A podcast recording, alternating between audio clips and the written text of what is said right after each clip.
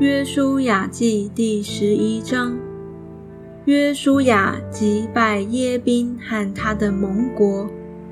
夏所王耶宾听见这事，就打发人去见马顿王约巴、申伦王亚萨王与北方山地、基尼列南边的亚拉巴高原，并西边多尔山冈的诸王。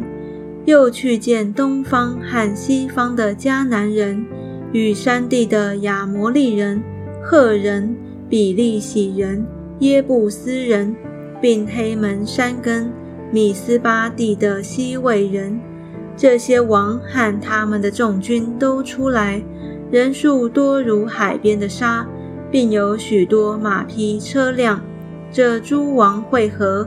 来到米伦水边，一同安营，要与以色列人征战。耶和华对约书亚说：“你不要因他们惧怕。明日这时，我必将他们交付以色列人，全然杀了。你要砍断他们马的蹄筋，用火焚烧他们的车辆。”于是约书亚率领一切兵丁。在米伦水边，突然向前攻打他们。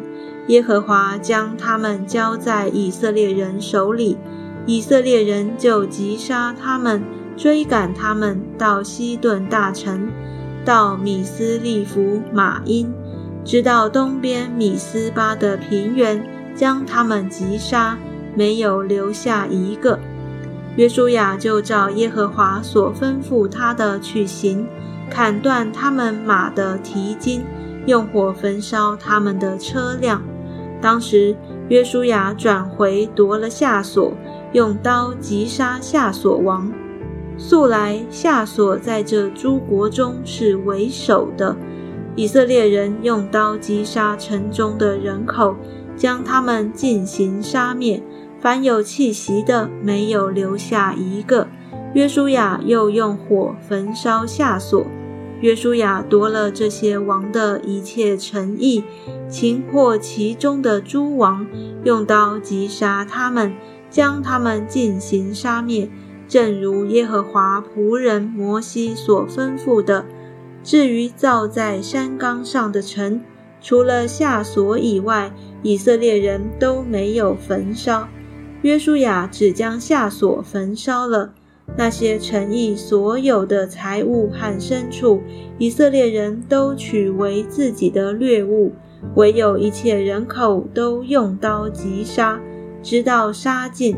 凡有气息的，没有留下一个。耶和华怎样吩咐他仆人摩西，摩西就照样吩咐约书亚，约书亚也照样行。凡耶和华所吩咐摩西的。约书亚没有一件懈怠不行的。